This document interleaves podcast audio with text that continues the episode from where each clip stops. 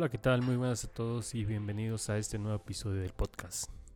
El día de hoy estaremos hablando sobre una nueva herramienta llamada Storybook. Storybook es una herramienta open source para la creación de forma aislada de componentes visuales, la cual nos ayuda a crear una biblioteca de diferentes componentes que podemos tener en un proyecto. La URL de la página oficial en donde podemos encontrar más información y documentación sobre esta herramienta es storybook.js.org. Dentro de Storybook podemos ir organizando nuestros componentes y sus diferentes versiones en historias y nos provee una interfaz en donde podemos ir visualizando y navegando entre todas las historias creadas, así como también incorpora un buscador para encontrar fácilmente las historias. Actualmente Storybook está en su versión número 6 y es una herramienta agnóstica. Esto quiere decir que lo podemos integrar a diferentes frameworks o librerías como React, Angular, Vue o incluso si solo queremos utilizar HTML y CSS. También podemos extender las funcionalidades de Storybook para mejorar el flujo de trabajo a través de diferentes plugins.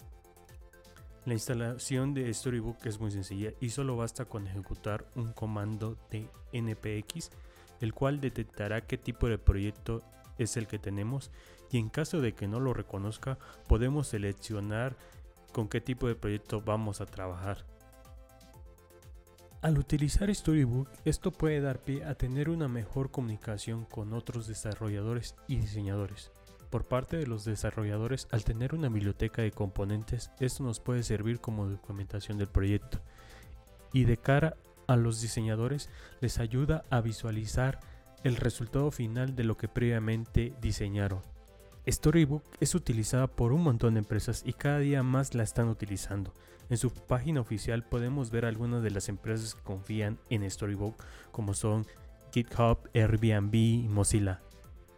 Storybook es una herramienta tan útil que ha generado una nueva metodología llamada Storybook Driven Development, que es la utilización de otra metodología llamada Styled Guide Driven Development. Esta metodología se trata de ir generando una guía de estilos con los componentes creados, actualizando y agregando nuevas funcionalidades con el paso del tiempo.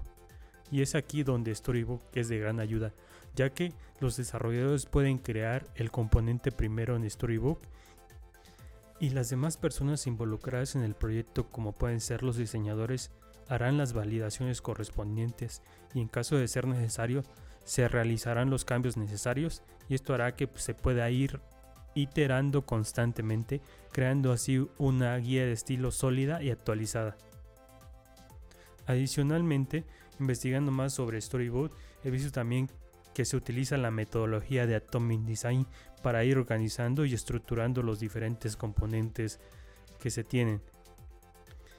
Ya para resumir, Storybook se ha vuelto una herramienta de gran ayuda cuando se trata de trabajar con muchos componentes en nuestras aplicaciones, para tenerlos bien organizados y construyendo así una librería o biblioteca aislada en donde podemos ver los diferentes estados y poder ir testeando constantemente. De mi parte es todo por este episodio, sin más me despido y nos vemos en el siguiente episodio. Bye.